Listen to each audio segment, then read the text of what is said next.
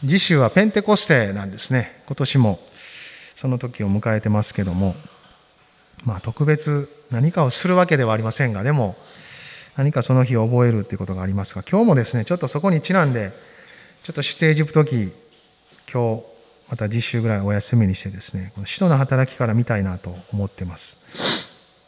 使徒の働きの今日は一章の3節から11節のところですね。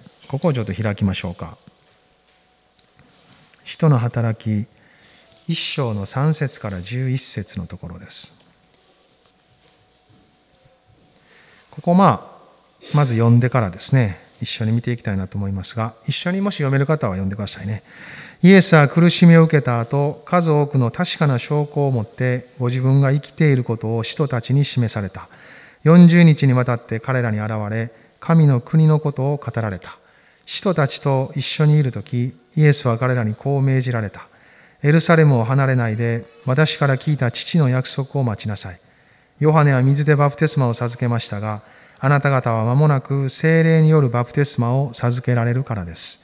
そこで使徒たちは一緒に集まった時、イエスに尋ねた。主よ、イスラエルのために国を再興してくださるのはこの時なのですか？イエスは彼らに言われた。いつとかどんな時とかいうことはあなた方の知るところではありません。それは父がご自分の権威をもって定めておられることです。しかし精霊があなた方の上に臨むとき、あなた方は力を受けます。そしてエルサレム、ユダヤとサマリアの全土、さらに地の果てまで私の勝利となります。こう言ってからイエスは人たちが見ている間に挙げられた。そして雲がイエスを包み、彼らの目には見えなくなった。イエスが登っていかれるとき、人たちは天を見つめていた。すると見よ、白い衣を着た二人の人が彼らのそばに立っていた。そしてこう言った。ガリラヤの人たち、どうして天を見上げて立っているのですか？あなた方を離れて天に上げられたこのイエスは、天に昇っていくのをあなた方が見たのと同じありさまで、またおいでになります。ペンテコステの前に、この出来事があったということですね。そしてペンテコステの日を迎えていくんですけど、まあ、精霊が下った世界で初めて全世界的に広がりゆくこの精霊の働きがこの時始まりました。ね、この時始まっていくんですけど、まあ、そこに至る経緯というのはこの十字架の見業の完成から続いていくんですよね。そして復活されその後の40日が過ごされた後、イエス様は天に昇っていかれましたけど、まあ、その10日後、五巡節と呼ばれる、まあ、ユダヤ人が祭りを祝っていたいくつかの祭りがありますけど、そのうちの一つの時に、この精霊が下ったということが、ここに記されていることですけど、まあ、その当時120人ほどの人が集まってたようですね。そこに精霊が炎のように突然風のようにやってきて炎のように下りそして教会はその後力強くま前進していったということが記されています。精霊によって導かれていくんですね。まあ今もそれは続いていて、私たちも同じ御霊に導かれながら、この時代を歩いています。まあ人はその心がですね、まともになれば、このまともというのは、すなわち神を信じるということですね。そういうことがもしできるなら、主は豊かに私たちを通して働いてくださる。そして今も生きて働き続けておられる主と共に歩むということが始まりまた続けられていく、ま、そう言えるのかなと思います。イエス様は復活された後何をなさったのかこれ3節こう書いてるんですね。イエスは苦しみを受けた後十字架にかかった後ということですね。そして復活され数多くの確かな証拠を持ってご自分が生きていることを人たちに示された。40日にわたって彼らに現れ、神の国のことを語られた。イエス様が一番したかったことは、ご自分が生きておられること。十字架にもかかったけど、死んで葬られて復活された。そのことを40日間にわたって弟子たちに示されたんです。これはある意味でですね、弟子たちのやる気を引き出すためです。彼らはもうイエス様が十字架で死んだ後終わったと思ったんですよね。失望し落胆しそれまで語られていたことも全部消し飛ぶぐらいに衝撃的な出来事でした。でもイエス様は生きておられることを確かに示してまだ終わっていないよってむしろここから始まるんだよということを弟子たちに告げようとされたんですよね。ですからその弟子たちが地上で続けてイエス様がなさったことを成していくためにですね彼らの心がやる気にならないと。彼らの心があそうかってまだ終わってないんだって。私を通して主が働かれるんだってことを信じないとそれが始まっていかないわけですね。その心を回復させていくためにイエス様は何度も工夫していろんな形でいろんな人たちに特にこの12一弟子にはですね11人の弟子たちには中心的にご自身を表していかれたんですね。そしてこの後いろんな語りかけを持ってイエス様は天に帰っていかれました。今日はこの記事のまず最初に天に昇っていかれるところを見たいと思うんですけど9節こう言ってからイエスは人たちが見ている間に挙げられた。そして雲がイエスを包みあ9節。彼らの目には見えなくなった。と書いてますよね。彼らの目には見えなくなった。ですね。天に昇っていかれた、まあ、これ昇天ですよね。イエス様は天に上げられていった。それを当時の弟子たちは目の当たりに見たんですね。でも厳密に言うとイエス様はこの時初めて天に昇られたんじゃないんですね。十字架にかかり死んで葬られ復活された後すぐに天に帰ってます行ったそしてそこで父から栄光を受けて弟子たちにご自身を表すためにもう一回戻ってこられたんですよねそして40日間の間特別な時間の中でご自分が生きていることを当時の弟子たちに表す時間として設けてくださったんです。ある意味ではその期間が終わったということです。もう目に見える形でイエス様がご自身を表す時間は終わりました。ですから天に上がっていかれる様を弟子たちにしっかりと見せたんだと思います。ま、ヨハネの福音書の中にはイエス様が復活されほやほやの状態で一番先にそのイエス様を見たのは一人だけです。あれマグダラのマリアと呼ばれる人ですけど、その人だけは、そのほやほやのイエス様に出会うんですね。だからイエス様は触ってはいけないって言うんですよ。後の人たちには触らせました。なぜなら、復活されほやほやですから、まだ父から栄光を受けてないんですね。父のもとに行くまでは、まだ人に触れられることがないように、人手によることがないようにですね、触れさせませんでした。でも、天に帰り戻ってきた後はですね、いろんな人たちにさあ触れてごらんなさい触ってごらんなさいと言って触らせました。そのほやほやのイエス様に出会ったマグダラのマリアは、ま、すごい特権やなと 思うんですけども。まあでもいずれにしても私たちも今御言葉を持ってそれを知ることができるのは同じ恵みに預かっていることだと一緒に信じたいなと思います。イエス様はこの昇天されていったそしてここにはもう一つのことが書いてありますもう一つのことです。再臨のことですよね。この後、イエス様は上がっていかれた後、見つかいがですね、11節でこう言うんですね。そしてこう言った。ガリラヤの人たちどうして天を見上げて立っているのですかあなた方を離れて天に上げられたこのイエスは、天に昇っていくのをあなた方が見たのと同じありさまで、またおいでになります。この9節から11節には2つの時が書かれてあります。それは主が天に上がっていかれるということと、もう一つは主がもう一度来られるという時です。もう一度来られる。それを皆さん信じ取られますか？イエス様がもう一回来られる。いや私はもう毎日忙しいのに、イエス様がもう来られるかどうかなんてもう構ってる暇ないですよと。今私がやっていることをちゃんとやり遂げることが私の人生の目標です。あるいは私にはプランがあるのに、勝手にイエス様来られたら困りますと。私のプランが全部終わってから、もういいですよっていう時に来てください。まあ、再臨はそんな風に私たちの都合で来るわけではありません。同時にいつかどんな時とかっていうことは記されていません。ただ幾分か終わりに近づいていることは感じさせられます。ですが、必ずイエス様は来られます。この時弟子たちはですね、二つの時の間に立たされたんです。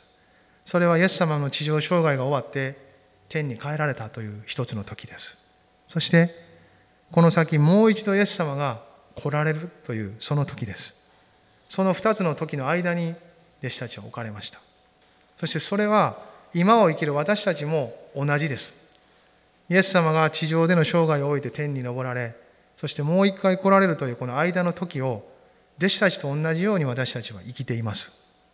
彼らだけがその時間を生きたのでなく、私たちもその時間を一緒に共有しています。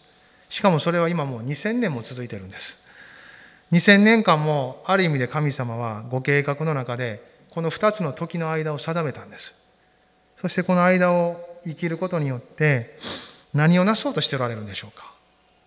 この時間の中で神様はこの全世界作られた世界の中にくまなくご自身の十字架の福音が述べ伝えられて福音が満ちるように周知されていくようにそのことを望みこの時間を取っておられますそういう点においては弟子たちも私たちも今同じところに生かされています弟子たちはある意味でこうこの内容を生きる人たちのパイオニアみたいなもんですよね。先駆者であり開拓者です。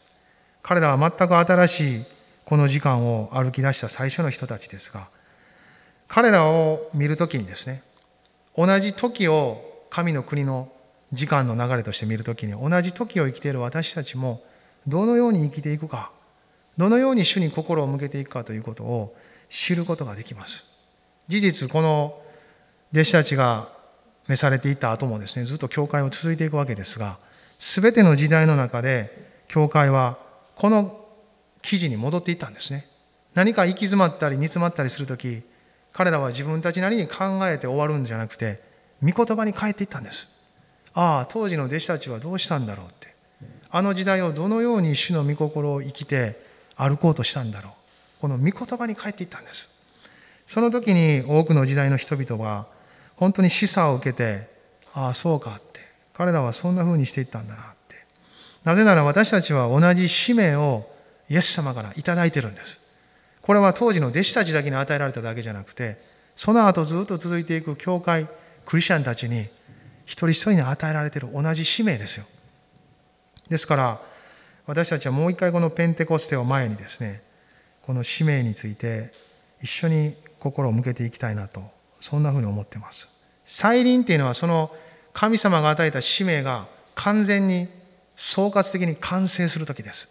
すでに十字架で霊的には完成しています。でもそれが人々に福音として述べ伝えられくまなく広げられ伝えられていく時に信じる人たちの中にその霊的な事実が現実となってきます。そしてそのイエス様を信じる心が再び来られるイエス様を迎える道になっていくんです。主の王子を整えよ神が通られる道を平らにせよというのはそのことですよね。私たちの高ぶった心や何かこう沈んだ心ではなくフラットに主を迎える心としてこの方が来られるのに備えていきなさい。それが聖書が伝えるメッセージです。そのためにイエス様はこの時間を与えてくださり弟子たちにも私たちにも同じ使命を与えてくださっています。その弟子たちはイエス様が昇天していかれる時ですね、まあ、ずっと見上げていたんですよね。ああ彼らの心境はどんなんだったんでしょうね。あイエス様行っちゃうんですか？ってこう名残惜しい気持ちだったんでしょうかね。あやっぱり行かれるんですか？って。あの十字架が隔てたように今度は雲が私たちとあなたを遮るんですか？と。結局私たちを置いていくんですか？と名残惜しく思ったのかはたまた夢を見ているように感じたのか。あれ？なんかイエス様天に昇っていってるみたいだけどこれほんまかなって常にあったかもしれませんよね。でもそういう弟子たちに対して見つかいははっきり言ったんですよね。あなたたちはどうして天を見上げて立ってるんですかって。これはどういう意味なんでしょうね。なぜ天を見上げて立ってるんですかって。そんないつまでも見上げて立ってる場合じゃないんじゃないですかっイエス様はもう一度来られますよって。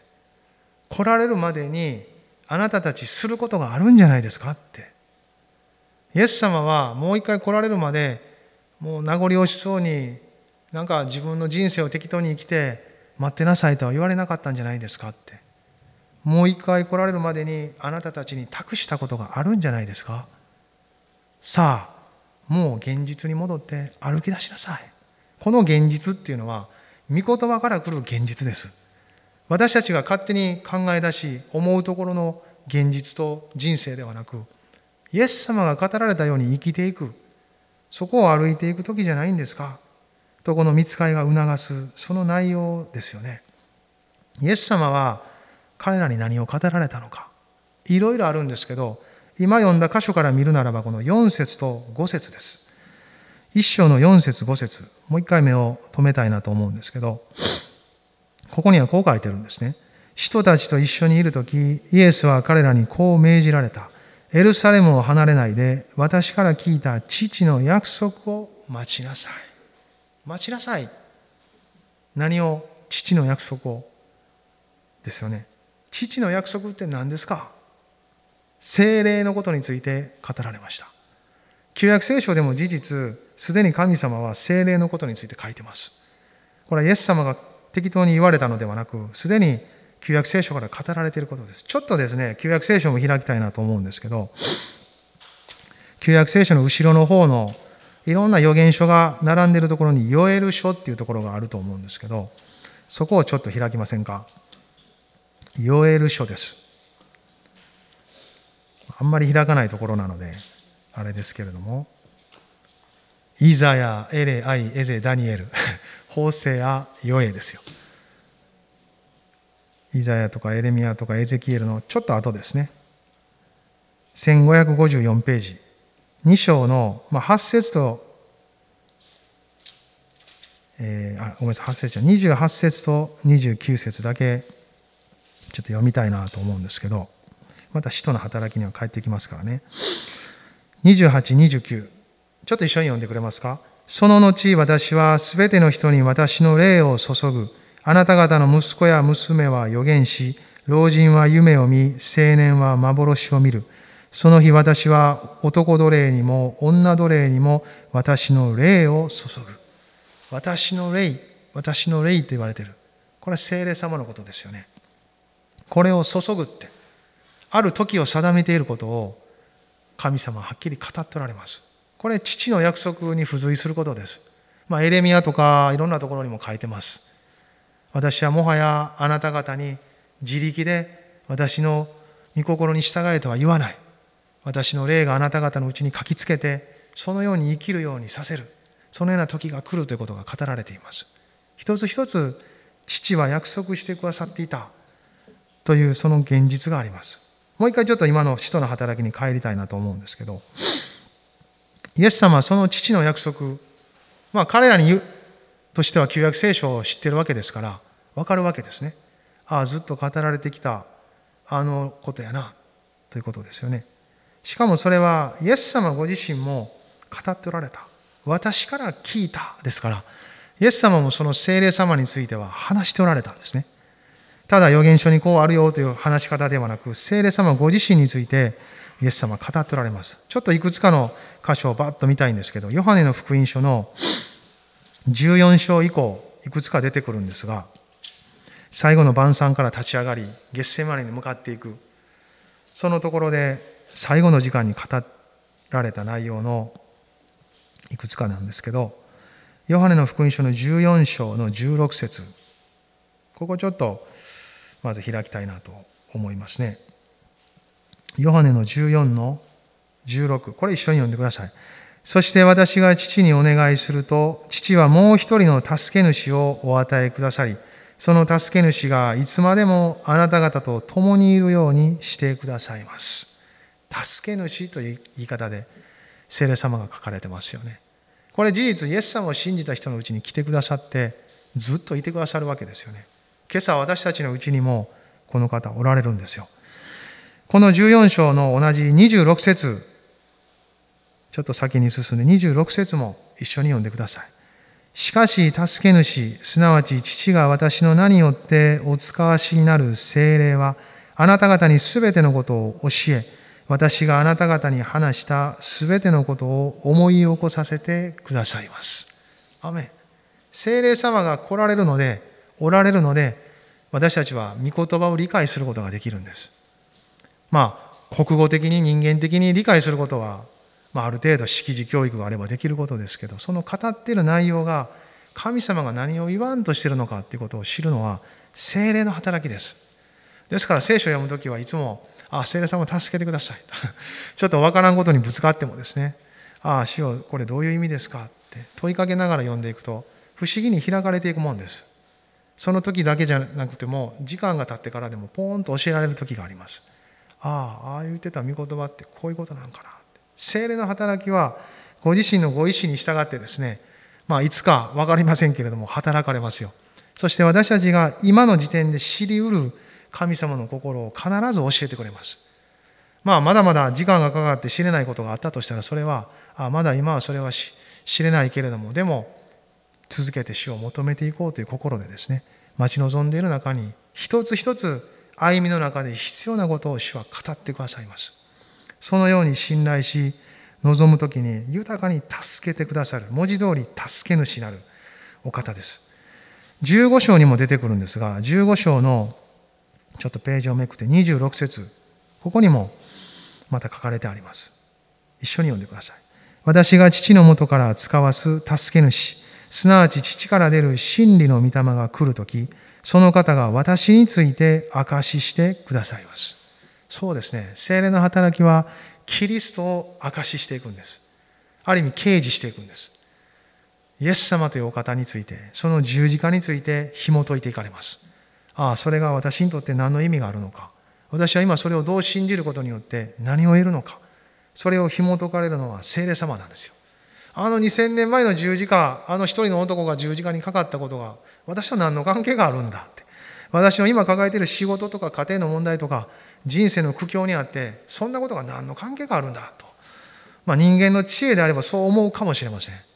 でも、御霊の知恵はそれを私たち作られた一人の人の人生と結びつけてくれるんです。そして、本当に鮮やかに人生の中に神の見てがあること、その摂理の見てがあって織りなされた人生であるということをですね、紐解いていかれるんです。その中心となるのはイエス様の十字架です。なぜなら十字架が神と人をつなぐたった唯一の道であるからです。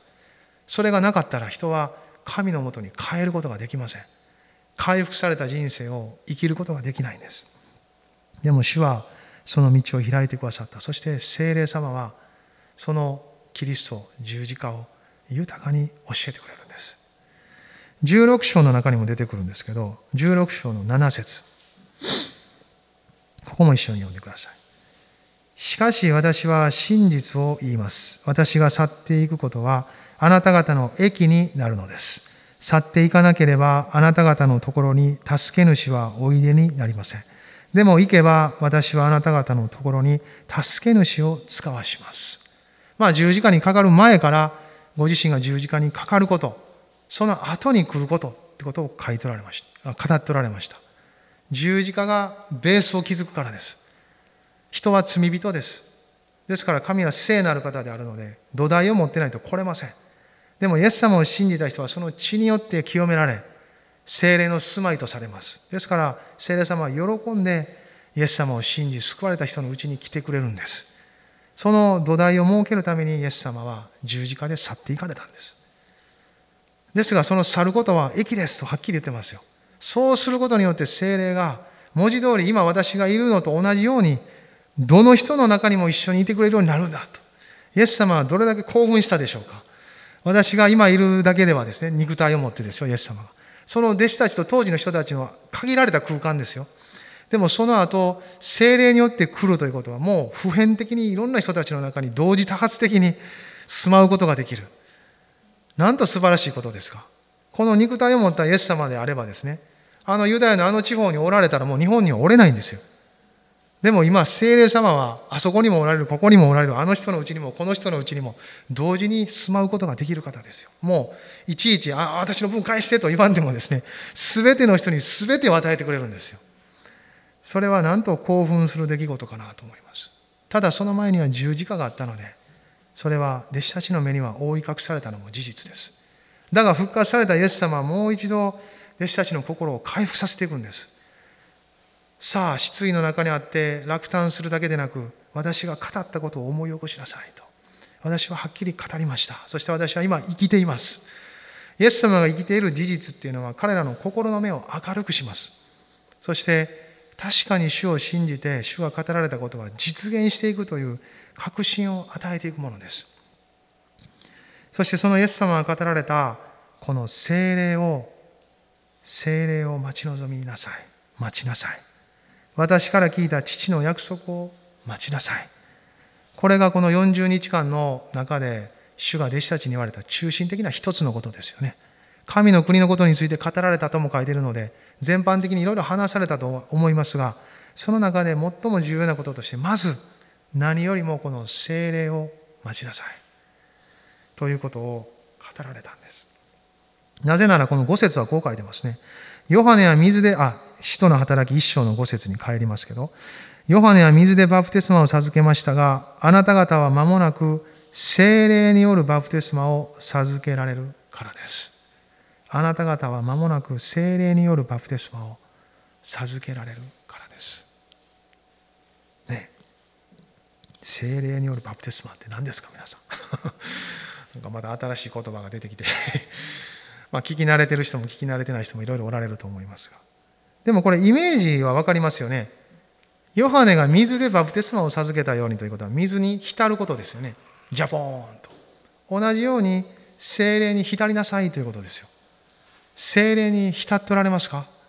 使っておられますか？感覚で使ろうとするといつまでも多分わからないと思います。いや何も感じないです。いや感じなくても御言葉を通して精霊に浸されていく。そこにまた必要な時には主も実感を与えて感情にも働き知性を開きまた私たちの意志を動かしていきますよ。意志ってこの内なる意志ですね。精霊が働かれると必ずその後に身が残ります。働かれたなっていうのはその時分かることも多いです。漢字としては、まあ、人が作り出すものもあったりいろいろしますので混ざり込んでいるかもしれません。人間の技もそこには入りやすい部分でもあると思います。あこれが精霊が働く雰囲気かもしれない。こういう雰囲気作ろう。もちろんある意味で一致がありお互いをいたわり合い主の心を生きようとする雰囲気っていうのは大事ですから雰囲気が全く悪いわけではないと思います。でもこれは私たちが作り出す外側の雰囲気というよりも内側からあふれる主を求める心が作り出す雰囲気です。そして精霊が働いた時にある独特な天国の雰囲気です。そこには愛があり平和があり力があります。許しに富み和解が導かれていきそして人生が回復していきます。身も心も魂も全人的に主は触れてくださり聖霊様の働きの中で私たちは変えられていくんです。これはある意味で一回の経験の大きさもあるかもしれませんが全人生を通して浸されていくという面も持っていると思います。ただこの時には神様は特別な形でもこの精霊によるバプテスマと語られたと思います。それはこの当時の弟子たちにも特別なことでした。また時代時代を通じてそういう時があります。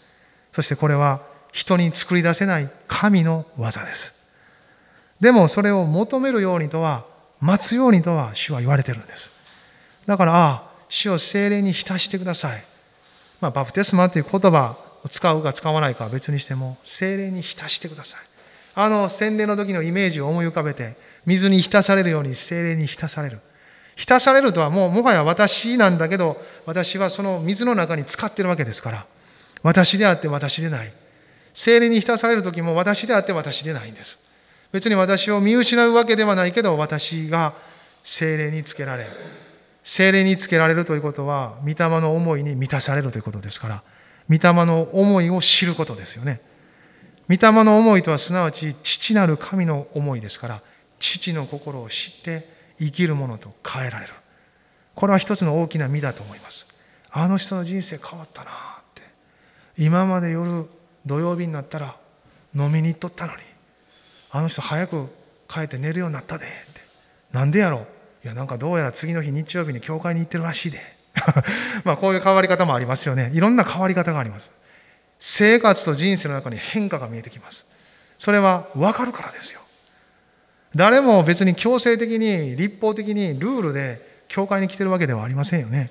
皆さんがそうであることを信じたいし望みます。内なる御霊に促されながら、あ、私はそう生きることが私にとって真っ当なことなんだと知ったので、そのように生きているのではないですか。アメハレルヤ。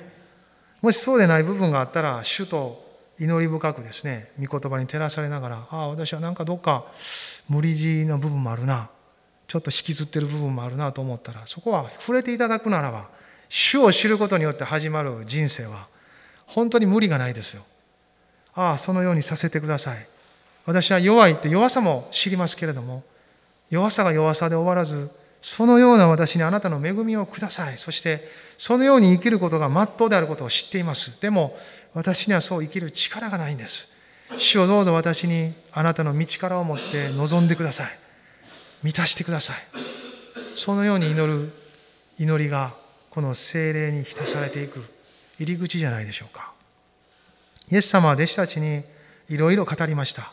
でもそれらの全てをする前に何よりも精霊を受けなさいと。精霊に浸され、準備しなさいと言われたんです。まあ、以前、犬のしつけについて何かで聞いたことがあります。犬をしつけるときに一番先にしつけるのは、待てらしいですね。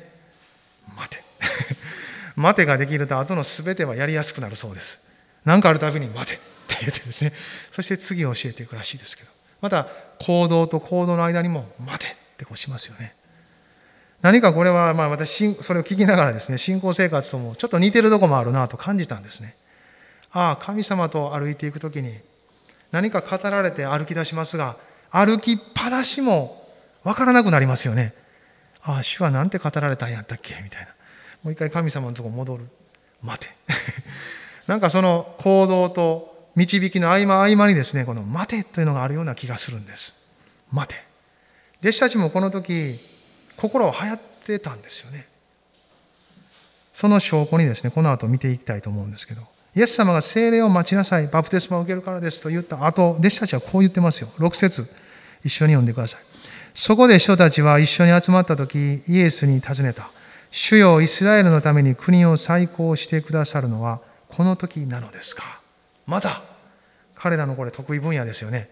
すぐにこの彼らは何かあるってなった時に自分の目に見えているイスラエルの国が再建されることをやっぱ考えるんですよ。まあ言ったら人間的なんですね神の国の捉え方が。人間のレベルで神様がなそうとすることを捉える表現がこれ十字架の前もそうでしたよね。イエス様あなたの位私を右に左に重鎮にしてください。あなたの国では私が大臣ですとかですね。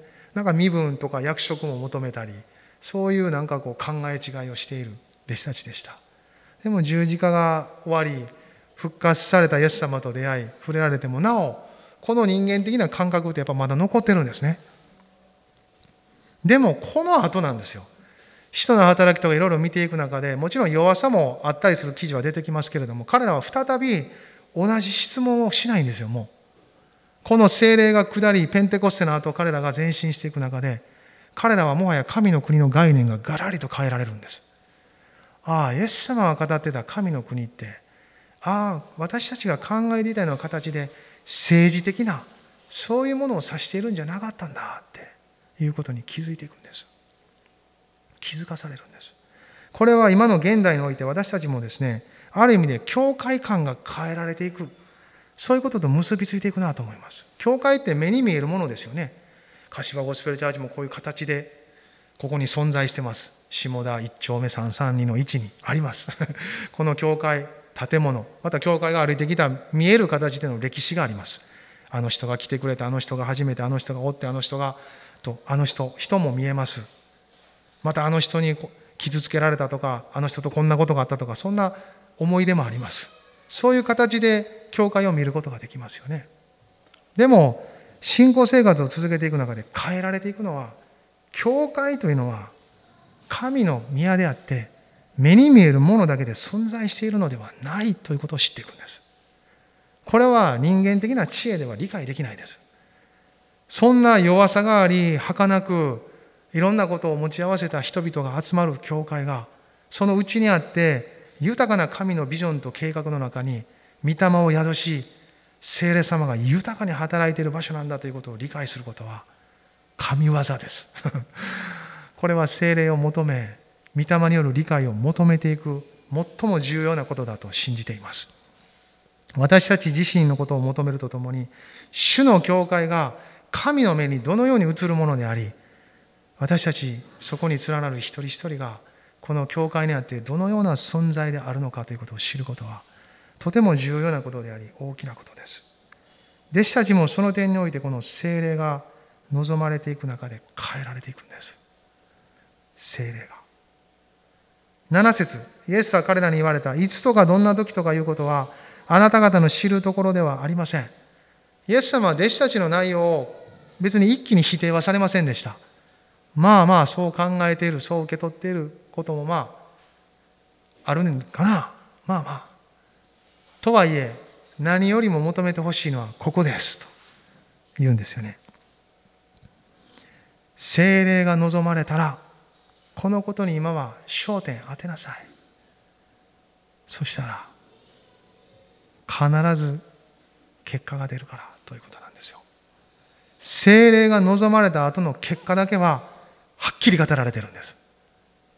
後のことはイエス様は明言されませんでした。なぜならイエス様も知らないからです。父だけが知ってますなんですよ。いつ神が言われている終末が来、本当の意味での完成が来、イスラエルが本当の意味で立て直され、新しいエルサレムがやってくるという点においては、これは地上的なことではなくですね、新しい点と新しい地が来ることに、エルサレムの復興も全部含められてるんです。それらの全てがやってくるのは、イエス様も知らないんですよ。父だけが知ってますってはっきりイエス様が言ってるんです、福音書で。皆さん聖書を読みましょう。そしたら疑問がどんどん消えていきます。なぜならイエス様は明言されてるんですよ、いろんなことについて。一個もぼやかしてないですよ。知ってることは知ってる。知らんことは知らんとおっしゃってます。だからイエス様が知らないで明言されてないことは私たちも知らなくていいってことなんですよ。むしろイエス様が明言されたことについて私たちは焦点を絞りそれに従っていくことが主に対する忠実さなんです。自分たちなりに考え、こうかなああかなと思い、この世の価値観とあらゆる社会的なルールとか存在感とかを持って教会を図り神の国を図ろうとするからずれていきますですがもう一回御言葉に帰り何度でも御言葉に帰りこの時の彼らのように彼らはただイエス様が語られたことにそのまま従ったんです。ああ主は天に上がっていかれたイエス様を見上げながら見つかりに促されながらああイエス様何て言われたかな。そうか精霊を待ちなさいって言われたなって。さあ待とう。彼らはそのまま集まって祈り出したんですよ。何かをしようとはしませんでした。まず精霊を待ち望んだんです。なぜなら本当にすべきことが自分たちにはできないことを知ったからです。精霊が望まなければできないことなんだ。精霊が望まなければ打ち破ることのできない壁なんだ。精霊が望まなければ乗り越えることができないんだ。でも同時に精霊が望むならば打ち破ることができるんだ。精霊が望むならば乗り越えていくことができるんだ。精霊が望むならば私は変えられるんだ。ということを知ったんです。これが主を信じるということではないでしょうか。私を信じるのでなく、私の可能性を見るのでなく、主を信じ、主の可能性を見上げ、精霊が働かれるということに大いに期待していく。それがこのペンテコステの信仰じゃないでしょうか。年に一度だけこの日がやってきますが、ある意味で記念としては。でも、日々私たちはそのように精霊様に期待していく。さあ、精霊が望んだ時何が起こるんでしょうか？8節一緒に読んでください。しかし精霊があなた方の上に臨む時、あなた方は力を受けます。そしてエルサレム、ユダヤとサマリアの全土、さらに地の果てまで私の証人となります。アメン。なんて書いてますか？私の証人となる。イエス様の証人となる。これが精霊が働かれた結果です。その人の口がもはや福音を語り出さずには折れなくなるんです。これが精霊が望んだ結果です。人生が開かれる、バラ色になる、仕事が与えられる、まあ、そういうことも付随してあることかもしれませんけど、中心的なことじゃないです。中心的なことじゃないですよ。私たちがその人生の全てをもってイエス・キリストは主であると告白し続けることなんです。それは自分のための告白だけでなく他の人がイエス様を信じるための証言としての告白となっていくということなんです。この世界に神はお一人だけです。それはこの聖書が記すイエス・キリストだけです。この方以外に救いはありません。あなたも天国に永遠の命に入りたいと思うならばイエス様を信じてください。私はそれを信じ救われました。あなたもそれを信じて命を得ませんか？罪の許し、この世界の中でただ罪を許す権威を持った方はイエス・キリストだけです。この方が私たちの罪の全てを背負って十字架で死んでくださったから、血を流してくださったからです。ですからこの血には力があり、ここに来る者の全ての罪を許します。罪が許されならばあなたも許す人に変えられていきます。なぜならあなたも同じ罪人であり、いつまでもその罪を握っているということは、自分の罪も許されたと信じないことだからです。信じたものは手放します。ですから、許しの人に変えられていきます。この世界の中に、あなたもそのような一人になりませんかこのような証が止まらなく人生の中で機会を用いてなされていく人に変えられる。これが精霊が触れられた人の結果です。このことについてイエス様ははっきりと明言されました。精霊が望むとき、あなた方は力を受ける。変化させられ、変えられ、そして私の証人となっていきます。あらゆる人生がそのように用いられるように変えられていきます。それは無理からではありません。そのようにしたくなるんです。あらゆる機会を用いたくなるんです。目の前に、周りに、まだイエス様の福音を聞いた人がいなかったら伝えたくなるんです。私はそれを持ってるから。御霊がそれを埋めくから、ああ、命に預かるべき人たちがいますと、うめきを持って取りなし、私のうちで祈られるから、その祈りが私の祈りにもなります。だから精霊に触れられた人は祈り出すんです。自分のためにも祈るが、家族のためにも祈るんです。それが精霊に満たされた人の生活です。家庭のために祈るんです。職場に行ったら祈るんです。周りの人たちのために祈らずにいられなくなるんです。電車に乗ったらもう周りのほとんどは、イエス様を知らないと思ったら、ああ、主よこの車両にいる人たち一人一人が、何らかの形で人生の中でイエス様と出会うことができますようにと、祈る人に変えられます。まあ今はね、コロナで電車に乗るのもはばかれて、ちょっと乗ったらもう自分の身を守るのに精一杯の心になるかもしれません。でも、精霊に満たされた人は、その自分の心で精一杯のところを破っていく人なんです。破られていく人なんです。これは精霊の働きなんです。自分では自分の身を守りたいことしか考えられないのに、その内側から溢れてくる命なんです。ああ、それを超えて主よあなたがもっと求めておられるのは、この肉体の命が保たれることだけではなく、永遠の命がいかに保たれていくか。それを主よあなたは望んでおられるんですね。そのことを知るので祈り出すんです。祈らずにはいられなくなるんです。精霊に浸され満たされるとはそのようなものじゃないでしょうか。そこには無理がありません。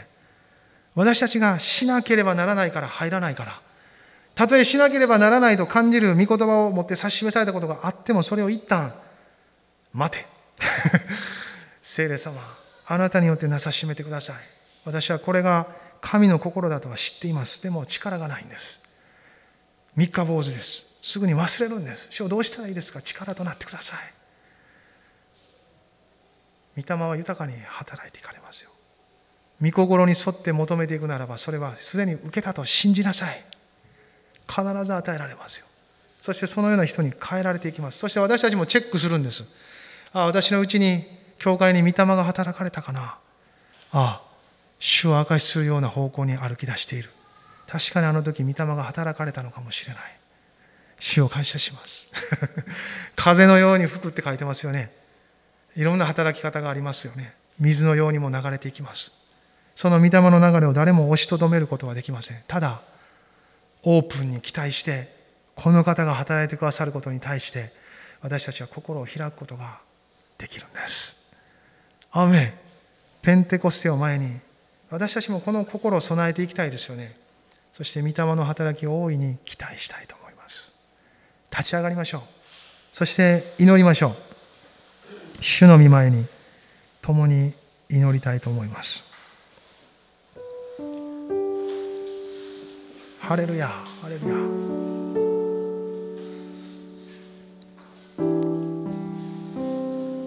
おおイエス様。おおイエス様。今朝共に出ましょう。御霊が働いてくださることに期待し心を開けましょう。私たちの利己的な部分がもし感じてもそれは主が扱ってくださいます。それを破られるのは主ご自身ですよ。恐れや不安。いろんな自分の人生の何か計画が損なわれてしまうのではないかというそのような考え。誤解や疑い。さまざまなものを御霊は取り扱いあの40日間弟子たちの中を復活された主が行き巡られたように私たちの心も整えてくださり主の身胸に沿って生きていくことができるように作ってくださいます。ハレルヤ。そしてその向かうところはああ私ではなくキリスト。聖霊様あなたを求めますと。私がやるんじゃないんですよね。私の力がどうかじゃないんですよね。あなたがなさることに私を差し出すことなんですよね。って。気づきを与え私たちが向かうべきところをはっきりとさせてくれます。主は働かれています。この時代にも大いに働いておられます。当時は120人ほどの人たちがその受け皿になりました。この時代ももっと多くの人たちが世界中で主の働きの受け皿となっています。